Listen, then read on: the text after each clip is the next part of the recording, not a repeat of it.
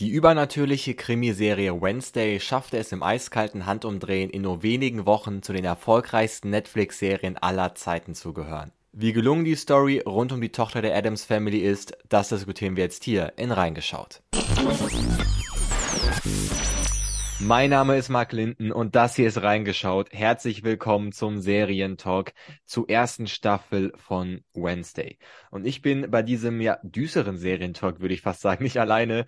Ähm, auf der anderen Seite der Leitung sitzt Nils. Hallo Nils, schön, dass du mit dabei bist. Hallo Mark. Und ab hier gilt eine Spoilerwarnung für alle Folgen der ersten Staffel von Wednesday. Fangen wir mal ganz chronologisch an und ich meine damit ähm, bei der ersten Folge und vielleicht sogar noch weiter präzisiert äh, in den ersten 20 Minuten.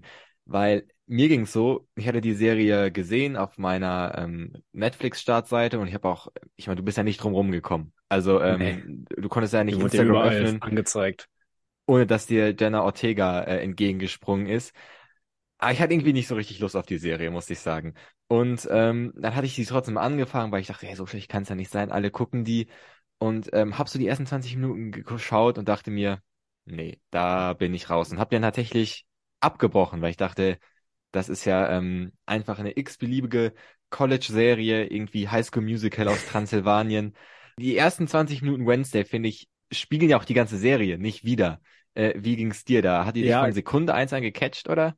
Also mir ging's ähnlich es war jetzt nicht so, dass ich direkt wusste, oh, richtig gute Serie. Ich war auch erstmal, ah, mal gucken, wie es wird. Ich wollte die auch anfangs gar nicht sehen, weil nach so einer Mystery-Serie ist so das Gleiche, was sonst immer passiert, was im Moment so gehypt wird. Und meinten so viele, musst du mal unbedingt angucken, das ist voll gut. Und dann dachte ich so in ja. den ersten 20 Minuten genau wie du, ja, muss jetzt nicht sein. Es ich habe es weitergeguckt und es hat sich gelohnt. Ja, es hat sich auf jeden Fall gelohnt ich erinnere mich daran, ich glaube, du warst auch einer, der, der mir dann gesagt hat, ey, ja, musst du durchhalten, die ersten 20 Minuten sind, ähm, sind nicht gut, weil die auch irgendwie auch eine andere ja, Schule spielen, da wo sie mit den Piranhas ist. Und dann dachte ich, okay, jetzt habe ich eigentlich nicht Lust auf so eine Teenie ähm, ähm, Schulserie, weil wir sind ja auch irgendwie aus dem Alter raus, dass wir uns damit irgendwie identifizieren können. Dann hat man die Adams Family gesagt, ich habe ich auch keinen Bezug zu. Also ich habe die äh, ich auch nicht. Logischerweise die Serie aus den 60ern nicht gesehen, weder und auch die Filme aus den 90ern nicht. Deswegen dachte ich, oh, das muss man jetzt Fan von sein. Ich weiß nicht, ist die Adams Family so bei uns in unserer Generation angesagt, beziehungsweise groß bekannt oder eher so im englischsprachigen Raum oder in der also Generation es, vor uns?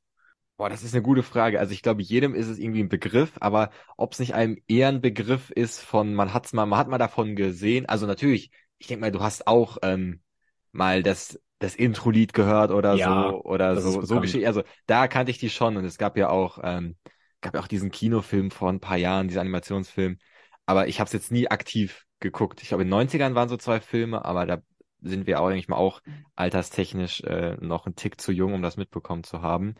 Ähm, aber ich finde, man ja. kann es auch ziemlich gut ohne das Wissen über die Adams Family gucken. Das, Definitiv. Das also ich wusste Fall. jetzt gar nichts, aber fand, man wurde ziemlich gut an die Hand genommen, dass alle ja. Figuren gut vorgestellt wurden. Ja, weil man ja genau wie die Hauptfigur irgendwie so einen Neuanfang gestartet hat. Also die Hauptfigur ja. hat alle Leute kennengelernt und dadurch ja der Zuschauer auch. Und dann auch am Ende hat mich die auch irgendwie gecatcht. Also das war da, wo sie ähm, erst ähm, wie heißt nochmal dieser Ort? Nevermore? Nein, Nevermore ist die Schule. Genau genau, wo sie da versucht aus Jericho zu flüchten, ähm, dann hat mich die Spannung ein bisschen gekickt und dann natürlich, als das Monster aufgetreten ist, ähm, dann hat die Handlung ja auch erst so richtig eingesetzt.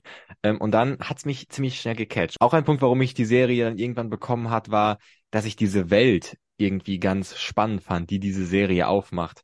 Also auf einem diese, ja, diese Kleinstadtatmosphäre, dieses äh, äh verschlafene Jericho äh, irgendwo im JWD der Vereinigten Staaten. Ähm, das hat mir irgendwie ziemlich viel, ziemlich viel Spaß gemacht. Und auch diese, diese Schule, die ja irgendwie gut gelegen war, das hat für mich alles so ein, so ein, eine, eine Welt gegeben, die sehr überschaubar ist. Und dieses Überschaubare ist ja dann auch nachher wichtig für diese ganze Who Done It ähm, Storyline. Also die hat mir sehr gut gefallen. Am Anfang war ich ein bisschen verwirrt, weil man wird einfach wie ins kalte Wasser, wie die Piranhas ganz am Anfang in das Schwimmbecken wird man einfach in das Geschehen reingeworfen. Man muss sich erst so ein bisschen zurechtfinden. Es hat ein bisschen gedauert, bis dass ich wusste, wie ist jetzt was gemeint und die Leute wissen auch Bescheid über die Monster und Hexen und Zauberer. Aber als man dann reingefunden hat, fand ich, ging's dann. Es hatte so ein bisschen Harry Potter Vibes an der Nevermore Academy. Es hat mich natürlich, wie Ja, viele andere auch, ein bisschen an Ja. Hogwarts erinnert. Genauso wie dann das Dorf äh, war irgendwie Hogsmeade, nur halt mit Muggeln, also Ja, Normalsterbliche. Und allein dieses Zusammenspiel zwischen den Außenseitern und den normalen Menschen, das fand ich ganz interessant. Wie ja, dann äh, irgendwie so absolut. diese, dieses Verhältnis zwischen den beiden dargestellt wurde. Deswegen hat man sich auch als Außenstehender besser im Geschehen wiedergesehen und man hat dadurch eher so diesen Einblick besser bekommen, fand ich. Absolut, absolut. Das finde ich ist auch einer der stärksten Punkte dieses Worldbuildings, den man da gemacht hat. Ich finde diese beiden Seiten, wie du gesagt hast, haben so gut ineinander gegriffen. Es war jetzt nicht so dieses ähm, Machtverhältnis, okay, wir sind hier die, ähm, die Außenseiter, die Magier, wir haben äh, übernatürliche Kräfte und ihr seid einfach, ja, die äh, Normalen, die am Ende des Tages nicht viel können, außer Steuern zahlen, Auto fahren und im Café abhängen. Ähm, man hatte auch zum Beispiel diesen Sheriff. Er war ja nicht nur der Sheriff der Normalos, sage ich mal, er war der Sheriff von allen Leuten, die in Jericho inklusive Nevermore ähm, ihr Leben verbringen. Und das fand ich ziemlich gut, dass man das so eingebunden hat. Und du hast es gerade angesprochen, natürlich ist es total naheliegend zu sagen, ey, es ist ein Internat, wo Leute mit übernatürlichen Kräften unterrichtet werden. Natürlich, Hogwarts. Aber ich finde, man hat da einen entscheidenden ähm, Unterschied gemacht. Man hat nämlich sehr, sehr wenig von diesem Schulalltag wirklich gezeigt in der Serie. Man hat, glaube ich, auch nur ein Fach gesehen, mehr oder weniger. Das war diese Ja, Pflanzenkunde. Ähm, hat natürlich auch an Harry Potter erinnert, klar, ich weiß.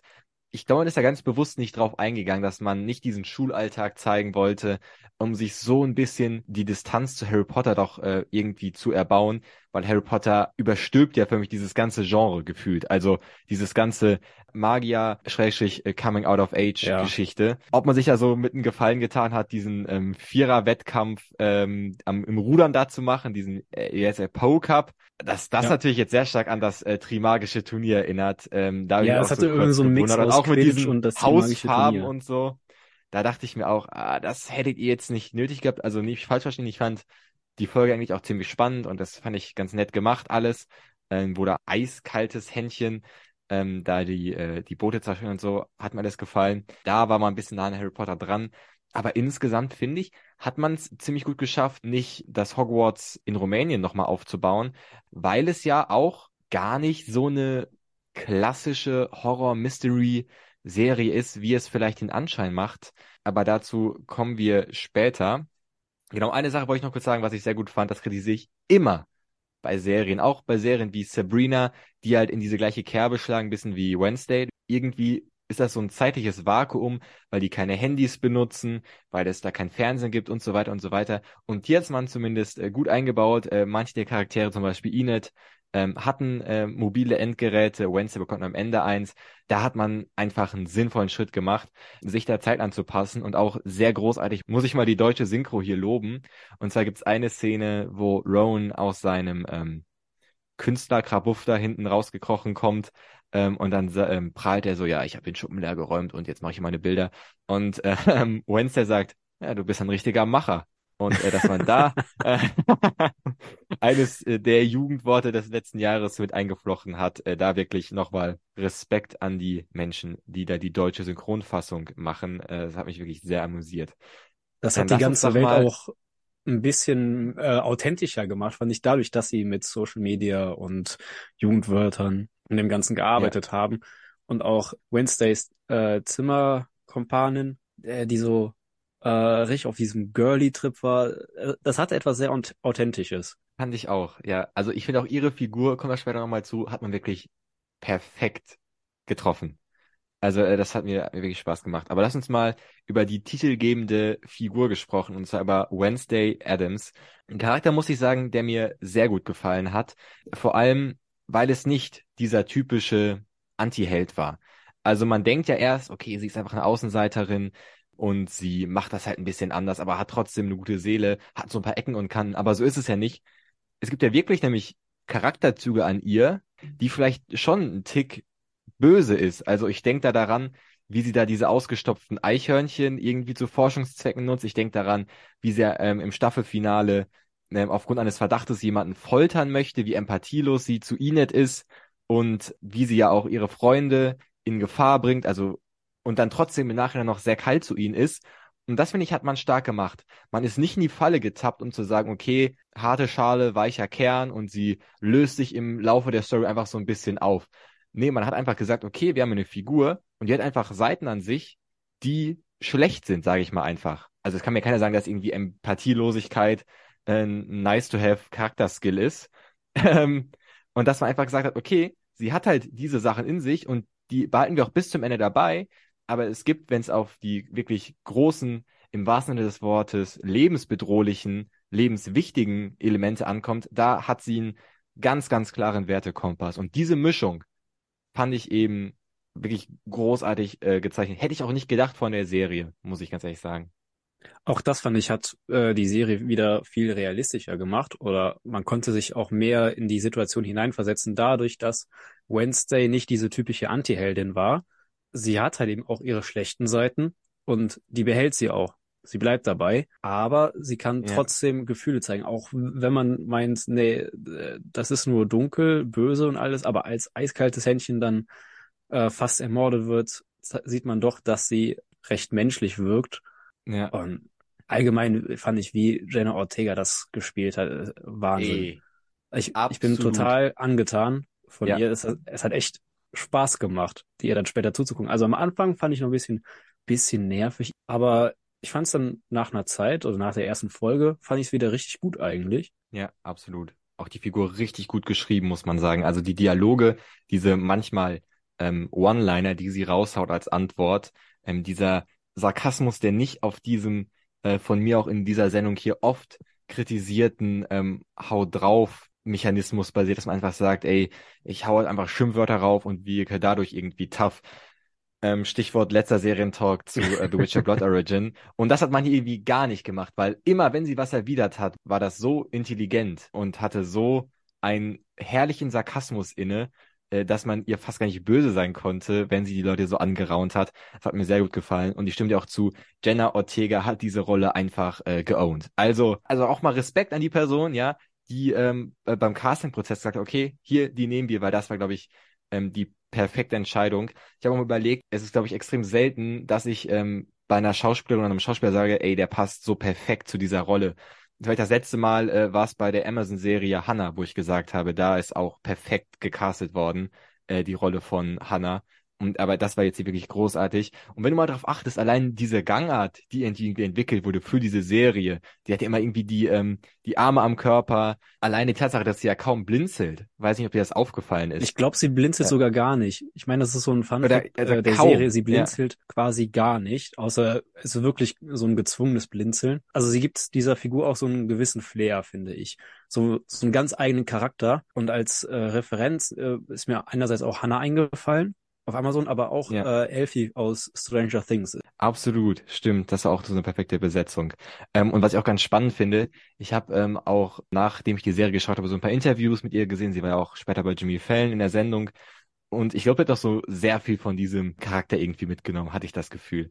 Also manchmal, wenn du so Interviews von ihr siehst, dann merkst du, okay, irgendwo von ihr ist ein gar nicht allzu kleiner Teil von Wednesday noch. Und das ist einfach großartig. Also überhaupt mal ein Interview mit ihr und vielleicht auch äh, mit dem anderen Cast zu gucken, das ist einfach gute Unterhaltung. Kann ich euch nur empfehlen, nachdem ihr hier diese Sendung zu Ende gehört habt. Wir werden jetzt mal ein bisschen romantisch. Wir schauen mal auf die Love Stories, weil gefühlt jede Serie, die ähm, Coming of Ages braucht eine Love Story. Und ich weiß nicht, wie es dir ging. Mir ging es so an der einen oder anderen Stelle, denke ich mir so, das ist schon eine andere Zielgruppe irgendwie. Also so dieses, ich habe hier zwei Lover, der eine ist der Bad Boy, der zeichnet und der eine ist der total Liebe, ähm, der im Café mir, mir, mir einen Kaffee macht und ganz schüchtern ist. Es ist natürlich auch, sind wir jetzt mal ehrlich, haben wir auch schon hundertmal gesehen. Ja, es Und das mit so dem Lieben irgendwas nicht stimmt, ist ja jetzt auch nicht äh, das, äh, was man aus dem kreativsten ähm, Storybuch rausgeholt hat. Also da habe ich mich auch gefragt. Und auch mit diesem Ball und mit wem geht sie zum Ball und wen tanzt sie so. Ich weiß nicht, ich kauf's ein, weil ich weiß, dass es für eine andere Zielgruppe konzipiert ist, irgendwie vielleicht so ein paar Jahre jünger, ist das vielleicht ganz nett. Ähm, warst du übrigens äh, Team Tyler oder warst du Team Roan? Um jetzt mal die Diskussion aufzumachen. Bevor du natürlich wusstest, wer der Hyde ist.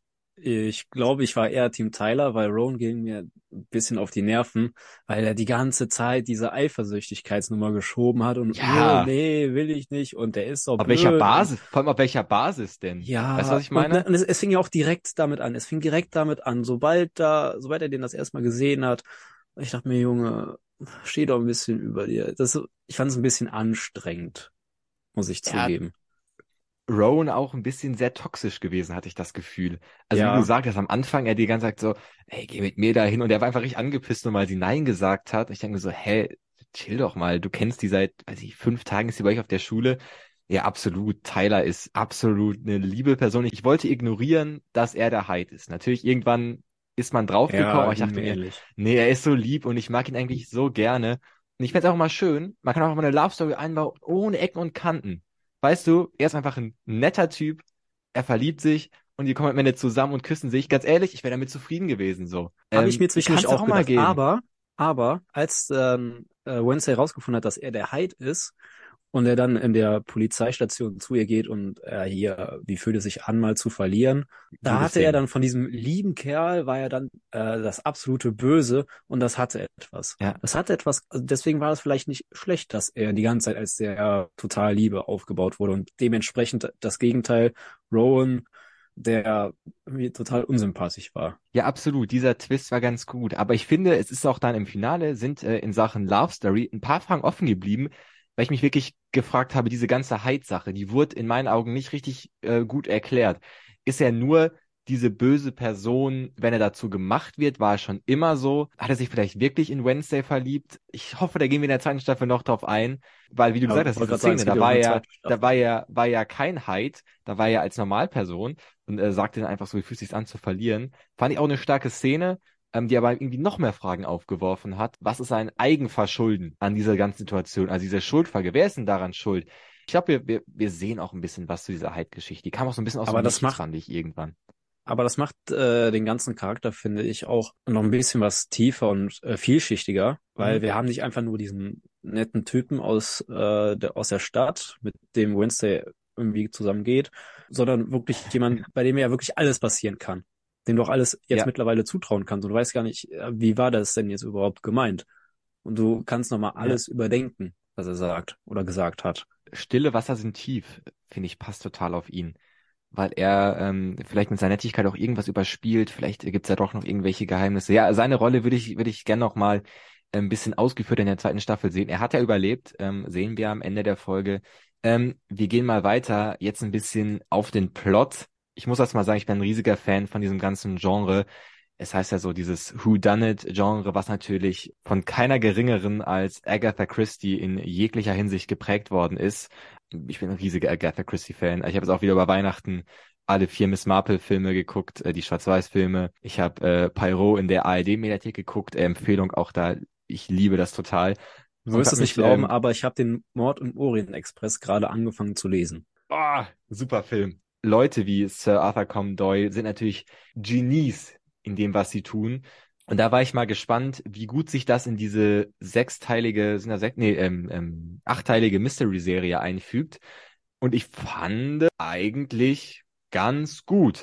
Also es gab ja diese Szene, wo Wednesday Adams förmlich ähm, so erklärt, warum ihr lieber Loverboy der Hyde ist. Und das ist auch so eine typische Szene für dieses Genre, äh, wo alles erklärt wird, wo man als Zuschauer sich immer denkt, ah, okay, hätte man wissen können.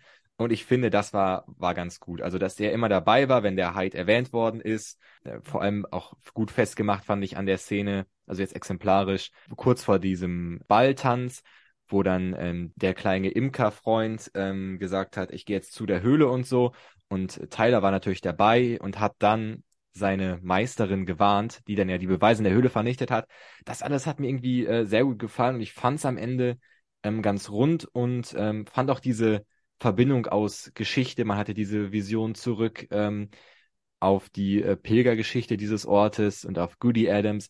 Das alles hat sich irgendwo rund angefühlt, wobei auch, glaube ich, ein paar extra Runden gedreht worden sind mit falschen Fährten etc. Hat das ich aber Spaß gemacht, dieses Who Done It? Ja, ja, Ja. war auch keine Ich, Kritik. ich, ich wollte fand's sagen. gut. Also, auch dazu. für mich eine runde Story. Und am Anfang war für mich gar nicht klar, dass so viele Sachen ja irgendwie zueinander gehören. Ich dachte, das wären irgendwie Sachen, die parallel laufen oder was uns zusätzlich erzählt wird, um die Welt spannender zu machen, ein bisschen vielfältiger. Aber dann hatte das alles irgendwie miteinander zu tun. Und, und es wirkte gut. nicht so an den Haaren herbeigezogen. Und das nee, ist nämlich das Wichtige. Nicht. Wer eine Whodunit-Geschichte sehen will, äh, die einfach gar keinen Sinn ergibt, der kann ja die Fortsetzung von Nice Out auf Netflix schauen. Ähm, wir gehen jetzt mal weiter zu einem Charakter, der damit auch sehr viel zu tun hat. Und das ist der Sheriff. Und den mag ich ja wirklich sehr gerne. ist eigentlich meine, ja, vielleicht sogar meine Lieblingsfigur, weil ich finde, er auf so vielen Ebenen gleich ist wie Wednesday. Obwohl sie so tun, als hätten sie ganz verschiedene Standpunkte. Sie sind beide total dickköpfig. Ähm, sie sind beide nicht auf den Kopf gefallen, sind ziemlich clever. Und äh, ich mag das total, dass sie für mich so eine Zweckgemeinschaft sind. Also zwei Personen, die sich sonst nicht über den Weg laufen würden, müssen jetzt zusammenarbeiten und finde auch der Sheriff, da merkt man auch immer in den Gesprächen, auch zwischen ihm und Tyler, da ist irgendwas in ihm, da brodelt was irgendwas in ihm ähm, und auch diese schroffe Art, die passte irgendwie auch zu Wednesdays ähm, abweisender Art. Die waren auf, auf unterschiedliche Arten irgendwie total unsympathisch auf den ersten Blick, aber auf den äh, zweiten Blick dann irgendwie dann doch ganz okay. Hat mir sehr gut gefallen, der Sheriff. Ja, dieser Sheriff, war dieser klassische gebeutelte mittelalte Mann, der viel zu viel um die Ohren hat, irgendwas verarbeiten muss und dann noch mit zwei verschiedenen Welten umgehen muss. Auf der einen Seite die Normalos, auf der anderen Seite die Außenseiter. Und dann hat er da also eine aufmüpfige Wednesday und er wirkt erst als totaler Gegenspieler, aber es macht Sinn. Es ist jetzt nicht so, dass man sagt, oh nee, der soll jetzt weg, weil sonst passt das gar nicht zur Story ja. oder so, sondern es passt und du denkst dir, ja, jetzt kommt irgendwas, was auch nicht die Sache überspitzt, wie zum Beispiel bei der fünften Staffel The Hundred. Äh, Moment, wir haben jetzt hier ein Ziel verpasst, wir müssen jetzt ein neues finden und das passiert alle fünf Minuten gefühlt. Nein, ja. er grätscht dazwischen, aber noch in einem Maß, dass man noch weiter gucken möchte. Und ich denke, ja. ja, das passt. Das macht auch Absolut. Sinn absolut tolle Figur. Was ich noch kurz zu diesem ganzen Whodunit-Aufbau ähm, sagen möchte. Auf der einen Seite was Positives, es hat wirklich diesen Vibe gehabt von diesen alten Geschichten. Da ist es ja oft irgendwie, boah, wir sind eingeschneit in irgendeiner Hütte und es gibt kein Telefon oder wir sind auf dem Schiff oder wir sind in einem Zug, ja, Stichwort äh, Mord Orient Express ähm, oder jetzt bei, bei Glass Onion sind sie auf einer Insel und da wir auch diese geschlossene Welt hatten mit Nevermore und Jericho, was auch so das eigene Ökosystem war, ähm, gesellschaftlich, äh, fand ich das total spannend. Ein bisschen schlecht fand ich, man hätte ruhig ein paar mehr Leute in den Kreis der Verdächtigen holen sollen. Man dachte sich ja nach so vier, fünf Folgen, okay, wer kann es denn sein? Am Ende des Tages, äh, es, es kann die Psychologin sein, es kann die Rektorin sein, obwohl das wäre auch so offensichtlich. Äh, Rowan könnte es ja überhaupt nicht sein. Also wie wie offensichtlich will man denn dem Zuschauer sagen, ja, Rowan ist ja ziemlich verdächtig. Er malt so Bilder vom Hyde. Er kommt gerade da in dieses Haunted House rein, ähm, wenn der Hyde verschwunden ist. Also, wem wollten die das denn erzählen, dass er der Hyde sein kann? Es war ja, fast war so, dieser... es war so offensichtlich, dass ich mir fast gedacht hatte, es wäre total cool gewesen, wenn er wirklich der Hyde wäre, weil dann jeder gedacht hätte, ey, das ist so offensichtlich, niemals. Aber das, also wer das geglaubt hat, ich muss ja, aber ein bisschen widersprechen. Gucken. Ich muss dir ein bisschen widersprechen, von wegen, man hätte noch mehr Leute ins Boot holen können. Ich fand, man hatte schon genug Leute mit im Boot. Man hatte Rowan, dann ähm, die Lehrerin, die äh, Therapeutin, die äh, Schulleiterin, auch absolut grandioses Schauspiel, fand ich. Ja. Aber das hatte auch ja. gereicht an Leuten, die irgendwie verdächtig ah, waren, weil ey. sonst wäre es für mich zu viel gewesen. Man hatte schon genug, wo man denkt, ah, vielleicht die, vielleicht die, okay. Es könnte, ja, okay. es könnte jeder von diesen gewesen sein, aber es war wieder in einem guten Maße. Es waren nicht zu viele. Aber da man hätte sich auch bei mehreren denken können. Anderer Meinung. Na, ich, ich finde, also auch die Schulleiterin wurde als zu offensichtlich, ähm, ich will nicht sagen böse, aber wurde deutlich dargestellt, sie ist nicht in Wednesdays Team. Und da dachte ich, wenn sie jetzt der Hyde ist, ähm, nee, also das hätte man ein bisschen, bisschen anders drehen können. Ähm, wo wir über Figuren sind, lass uns ein bisschen über die Nebenfiguren sprechen. Ich würde mal anfangen mit einem Sidekick, der mir wirklich sehr viel Spaß bereitet hat. Und zwar ist es das eiskalte Händchen. Ich glaube, im Englischen heißt es The Thing. Sowas hat man wirklich noch nicht gesehen. Also ähm, eine, eine Hand, also nur eine Hand, als Begleiter oder Haustier oder was auch immer, fand ich wirklich sehr gut. Hat man ja auch immer schön in die Story integriert. Super gut gemacht. Also die, auf die Idee erstmal zu kommen, ähm, Ja, schöne Nummer. einer Und der ähm, besten ich, Sidekicks finde ich überhaupt. Ich muss auch sagen, es ist nach Wednesday selber meine Lieblingsfigur. Es gibt dem Ganzen so viel Witz noch dazu. ja, Es macht Spaß, welche Rolle es auch immer wieder spielt. Es hat, es hat ja immer so eine kleine Schlüsselrolle als Sidekick, ohne die es gar nicht wirklich funktionieren würde. Und irgendwie ist es immer mit dabei. Und natürlich ja, dann auch diese herzergreifende Szene, als eiskaltes Händchen erdolcht an, an den Balken hängt. ah, Nein, das war, es war ja, so traurig. da Aber hatte ich richtig Zuckungen in der Hand, muss ich sagen, weil ich dachte so, oh, da, wo die sehen, ah, nee, ähm, schöner Sidekick. Ähm, und auch, ich habe auch in so einem ähm, Making-of-Video gesehen, das ist ja nicht CGI, das war wirklich ein Zauberkünstler, war das tatsächlich, der das mit seiner Hand gespielt hat. Ähm, das war übrigens auch für alle, die sich gefragt haben, warum die Ehrlich Brothers letztes Jahr nicht auf Tour waren. Die haben einfach Influencer als Eiskratchen gespielt. Nee, Spaß. ähm, aber das hat mir echt, also mit dem Zauberer, das stimmt. Äh, ich bezweifle, dass es die Ehrlich Brothers waren. Ähm, lass uns mal über Ine reden. Fand ich auch eine sehr cool gestaltete Figur, wenn auch nicht tief. Meine Eltern haben hohe Erwartungen, ich erfülle diese vielleicht nicht. Ist jetzt nichts, was, was irgendwie weltbewegend ist. Aber ich fand nein, sie ganz tough, weil man das, sie, ja, sie, sie war das genaue Gegenteil von Wednesday. Sie war offen, sie war herzlich, sie war bunt ja. statt sch- Aber auch, auch, auch sehr tough. Ja, Ja, trotzdem sehr tough. Es hat auch dann nochmal so einen guten Kontrast gegeben. Nicht nur wortwörtlich von den Farben her, ja. sondern auch vom Charakter her. Ähm, hat mir, hat mir sehr viel Spaß gemacht. Und auch, da müssen wir auch mal kurz drüber reden, was ich wirklich auch großartig fand in dieser Serie, waren teilweise die Kostüme der Leute, also so wie man ihnen Style so kreiert hat. Und sie hört ja auch diese so, so irgendwie Popmusik und so und hat ihr Zimmer und so, das äh, fand ich wirklich großartig. Übrigens haben dich auch die äh, Schuloutfits ein bisschen an diese, kennst du noch diese Monster High Puppen, die mal Ja, so zu einer Zeit in waren? Hat mich so krass daran erinnert die ganze Zeit. habe ich gar Ähm, nicht drüber nachgedacht. ja, doch. Aber ich habe mal geguckt, es gab sogar eine Monster High Serie. Ähm, die sah aber so aus, wie man sich so eine Monster High Serie auch vorstellt. Naja, ähm, gehen wir weiter zu Bianca. Fand ich eine mega spannende Story, die man bei ihr aufgemacht hat. Sie war ja erst so ein bisschen die böse Figur. Ähm, dann hat man gemerkt, okay, sie ist einfach nur ein bisschen arrogant. Das kann man ihr jetzt nicht absprechen. Und dann diese mit ihrer Tante oder Mutter war das, glaube ich, äh, die irgendwie Mutter. eine Sekte haben und das ähm, da ist, glaube ich, noch ziemlich viel in der zweiten Staffel, was da auf uns zukommt. Also äh, in Bei, was Bianca da drinne ist, ähm, das ähm, ist, glaube ich, ähm, eine, eine Sache für sich auch. bei ihr ging es mir wie am Anfang der Serie. Da musste ich mich erstmal irgendwie reinfinden, weil sie direkt am Anfang so als Schulantagonist, äh, so der Draco Malfoy von Nevermore, äh, Ja, dargestellt wurde. Aber dann waren sie später doch irgendwie befreundet. Da habe ich den Übergang, glaube ich, verpasst. Das habe ich nicht so ganz mitbekommen in der Serie. stimmt, stimmt. War auch Aber, sehr holprig. Ja, war ein Cut drinne. Aber war trotzdem sehr interessant, auch so als Gegenspieler. Dann braucht man ja auch an der Schule Ja, irgendwie einen, mit dem man sich nicht versteht. Wednesday ist ja sehr autoritär. Und auch wenn sie vielleicht nicht beliebt ist, schafft sie immer Leute irgendwie dazu zu bringen, Sachen zu machen. Ähm, sie ist ja eine starke Persönlichkeit und Bianca ist vielleicht die Einzige, die so ein bisschen die Stirn bieten kann, weil Bianca ist ja auch nicht dumm, Bianca hat auch eine Autorität und hat noch zusätzlich diese Beliebtheit. Ich glaube, deswegen war ihre Figur auch wichtig.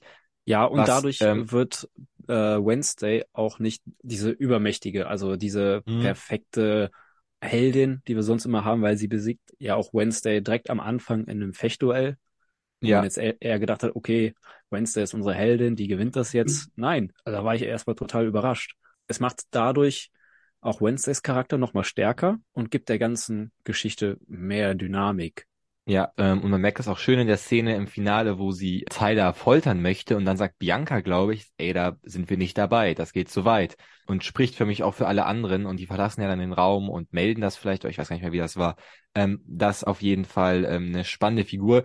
Was ich überhaupt nicht spannend war, war diese Love Story zwischen Rowan und Bianca, weil die war ja irgendwie bevor Wednesday auf Nevermore gekommen ist und es ist auch total im Sande verlaufen irgendwann nach diesem Ball und dieser On-Off-Spaß, äh, der da gezeigt worden ist, war mir sehr egal, ehrlich gesagt. Also das hätte man sich komplett sparen können, weil es war klar, er steht auf Wednesday und was das sollte, das habe ich gar nicht, gar nicht verstanden. Ähm, ganz, ganz spannend, ähm, noch so, na, er ist eigentlich keine Nebenfigur, er ist eigentlich eine sehr unwichtige Figur, könnte man meinen, ist äh, Lukas, der Sohn des Bürgermeisters. Was ich ganz schön fand, dass er irgendwie sich mit Bianca angefreundet hat, so zwischen den Seiten stand, dass man da vielleicht auch so eine kleine Entwicklung gesehen hat, ähm, auch nach dem Tod des Vaters, fand ich alles ähm, fand ich aber auch eher toll gemacht, spannend, dass man ihn, ja, weil er, also er wurde erst als Stadtraudi dargestellt und obwohl er ja Sohn des Bürgermeisters ist und er eigentlich lieb und nett und brav sein sollte, war aber das genaue Gegenteil davon.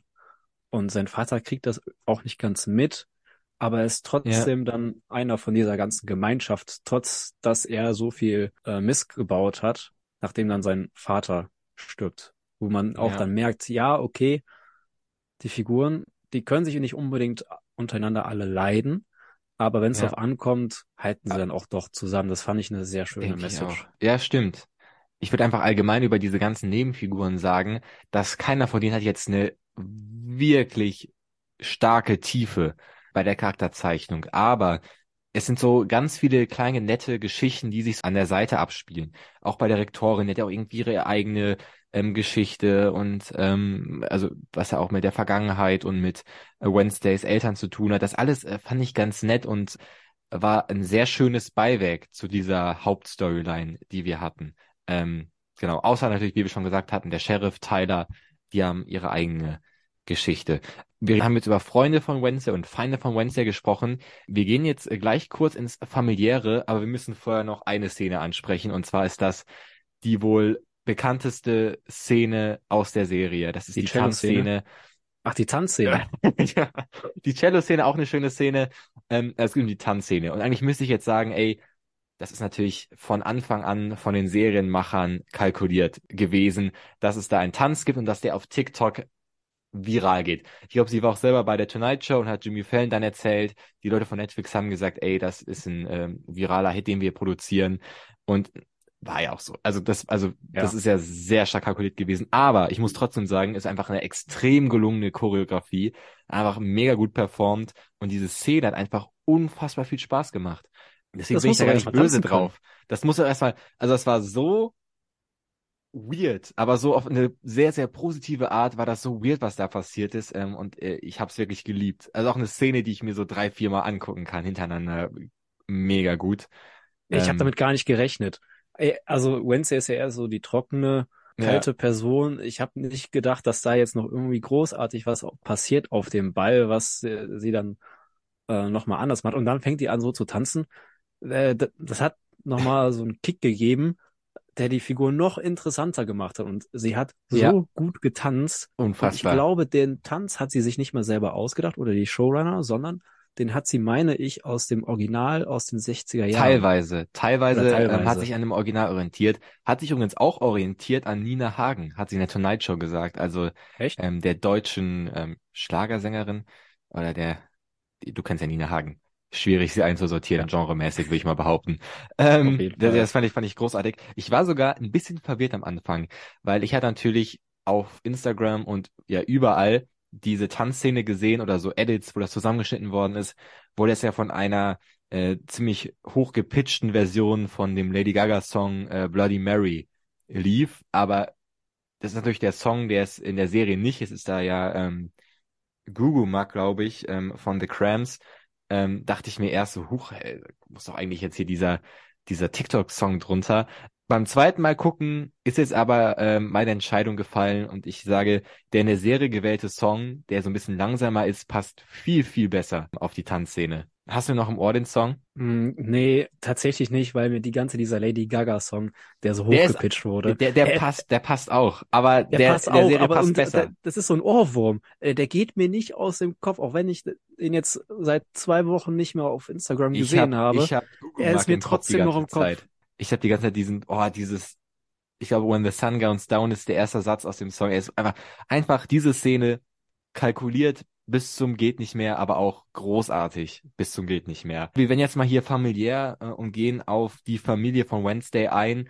Es gibt ja diesen, dieses Elternwochenende, nicht der Elternsprechtag, so wie wir das kennen. ähm, auf jeden Fall war das ja so ein bisschen so eine, so eine Flaschen-Episode, so eine Bottle-Episode, weil die ja von der Haupthandlung einigermaßen getrennt ist. Und so Na, Bottle die hat, Episodes die hat von finde ich, vorne bis hinten meiner Meinung nach in die Hauptteilung reingepasst. Ja, Weil zum Beispiel so, auf dem Friedhof haben sie da noch was rausgefunden. ja, aber dafür hätte, und hätte man, über die man die Vergangenheit von Nevermore ich- und was er alles miteinander zu tun hat. also ich fand die Folge war vielleicht die schwächste Folge überhaupt. Weil klar, wie du gesagt hast, klar, es gab so ein Nein. paar Hints, die die Story vorangebracht haben, aber dieser ganze Mordfall, der schon verjährt ist, der war mir, A, war der irgendwie egal, weil du denkst, okay, ihr rollt jetzt hier so alte Akten auf, so Cold Cases rollt ihr auf, ähm, auf anderen Seite läuft hier trotzdem noch ein Monster rum. Dann wurde der Vater ja freigesprochen, einfach nur weil Wentz in der Vision hatte, was ich ziemlich billig irgendwie fand im Vergleich ähm, zu dem, dass man bei dem aktuellen Fall wirklich auf Detektivarbeit, äh, sage ich jetzt mal, oder auf ähm, das Kombinieren gesetzt hat. Das hat mir gar nicht gefallen. Ich fand ähm, diese Mutter-Tochter-Beziehung, die gezeigt worden ist, fand ich jetzt auch ein bisschen langweilig. Was mir gut gefallen hat, war so, dass der Vater und der Sohn, äh, ist ja ähm, der Greendale Community Alumni äh, Luis Guzman, äh, der macht eine großartige Rolle und auch der Sohn, die haben so auch so ganz trockene Gags, wo die da diese Apfelringe essen und so. Das, ähm, das, das habe ich schon das gemacht. Das Ganze Es fand waren ich so ein bisschen, Anekdoten dabei, ja. das war ein bisschen gebaut. Also sind wir jetzt mal, jetzt mal ehrlich, oder? Also die Mutter-Tochter-Beziehung, die war auf jeden Fall gebaut. Das hat man schon in der ersten Folge gemerkt. Ja, Irgendwie Wednesday will überhaupt nicht ihre Mutter werden, aber sie wird genauso wie ihre Mutter. ja, hätte nicht sein müssen. Ähm, Übliche aber Teenie-Drama, ne? coole Szene und ich, es catcht mich jedes Mal. Und ich sag's auch, glaube ich, jedes Mal in diesem Podcast, äh, als der Sheriff da auf diesen Schulhof spaziert ist und den Vater von Wednesday verhaftet hat. Ich das ist immer so eine coole Szene, wenn die sagen, äh, sie sind verhaftet, alles, was jetzt sagen wird und kann gegen sie verwendet werden. Sie haben Recht, sich einen Anwalt zu nehmen, wenn sie sich keinen leisten können, stellt ihnen das Gericht einen zur Verfügung.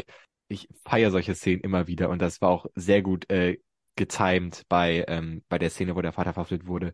So eine eiskalte Szene. Also es passt zur Serie, zu diesem Und passt äh, zum Sheriff vor allem. Flair. Ja. Vor allem, er, der Sheriff knochentrocken kommt einfach da zu dieser Versammlung, alle sitzen da und essen fröhlich und hin und her.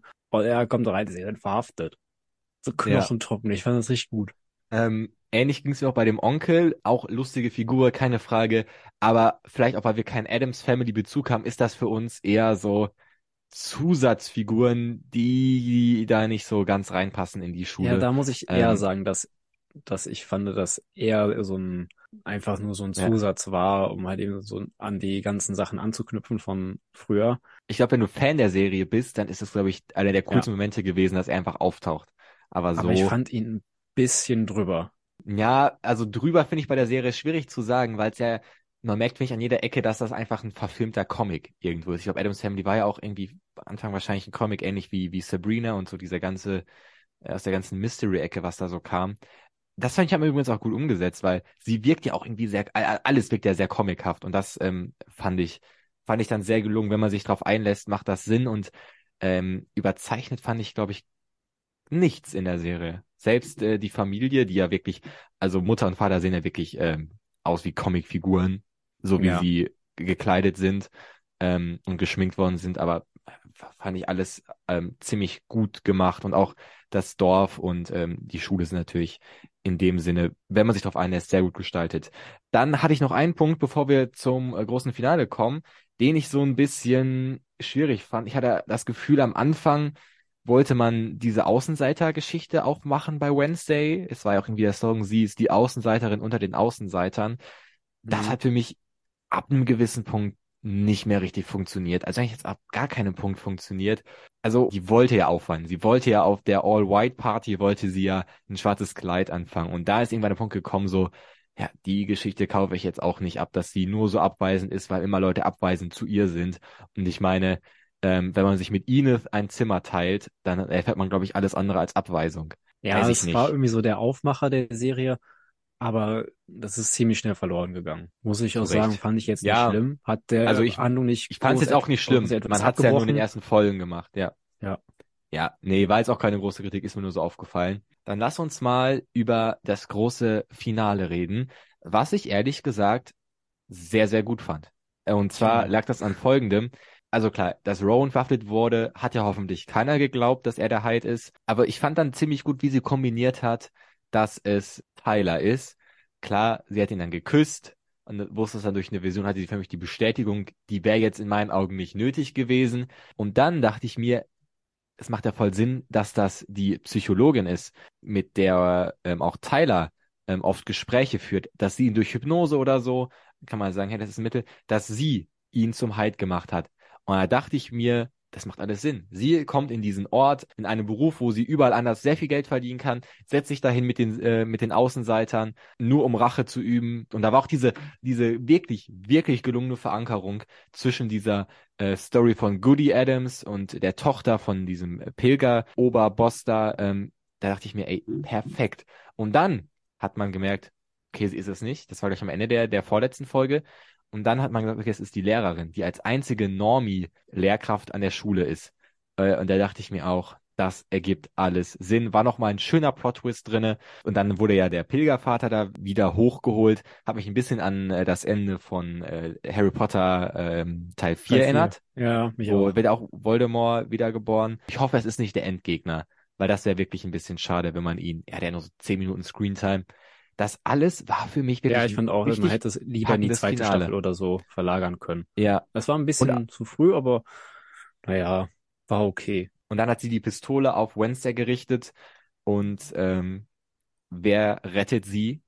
Der Chef der Imker AG, ähm, der auch eine ganz tolle Figur ist, auch die Beziehung zwischen den beiden, dass sie für mich ihm nur ihre Freundschaft zeigt, als er im Koma liegt, als er das gar nicht mitbekommen kann. Und er kommt und äh, der, der Bienenschwamm gehorcht ihm. Äh, alles sehr gelungen, was sehr schwierig bei so Serien meistens ist. Du hast alles gesagt. Ich, ich wüsste nicht, was ich jetzt noch sagen soll. Was du mir sagen kannst, ist, was du dir von Staffel 2 wünscht. Von Staffel 2 wünsche ich mir, dass es eigentlich genauso weitergeht, wie wir das jetzt, ähm, ja, sagen wir so, ab Mitte der Staffel hatten, bis Ende. Es war eine runde Story, äh, die Figuren waren einfach gut gezeichnet, das Schauspiel war super. Und so wünsche ich mir, dass es auch weitergeht. Und gerne auch weiter an der Nevermore Academy. Ja. Wo, damit wir noch ein bisschen mehr von diesem Hogwarts-Flair haben. Weil, oh. Den habe den hab ich, um ehrlich zu sein, so ein bisschen vermisst. Ja, es, man es gibt so keine bisschen, Serie, die ah. wirklich ein bisschen also es gibt Serien, die, die das versuchen, daran zu kommen, aber, aber man darf nicht, man darf nicht schafft. in die Falle tappen, versuchen Harry Potter hier nachzuahmen. Das hat man in der Nein, ersten Staffel versucht, nicht. geschafft zu umgehen. Ähm, ich, also ich würde gar nicht so gerne mehr Schulalltag sehen. Ja, vielleicht ein bisschen, meine Güte. Ich würde da gerne mal die Cafeteria sehen.